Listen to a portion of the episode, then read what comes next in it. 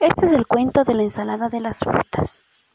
Érase una vez, en la ciudad de las frutas, un plátano que se sentía muy solo, así que decidió salir a buscar a sus amigos para sentirse mejor. En el camino se encontró con dos naranjas muy alegres. ¿A dónde vas? dijo una de ellas. Salí a pasear un momento, respondió el plátano. Qué bien, entonces vamos a visitar a mis amigas peras. El plátano dijo, Sí, vamos. Las tres hermanas peras estaban en su casa con sus cuatro amigas piñas. Les dieron la bienvenida al verlos. Hola chicos, ¿cómo están? Ellos respondieron, Bien, gracias.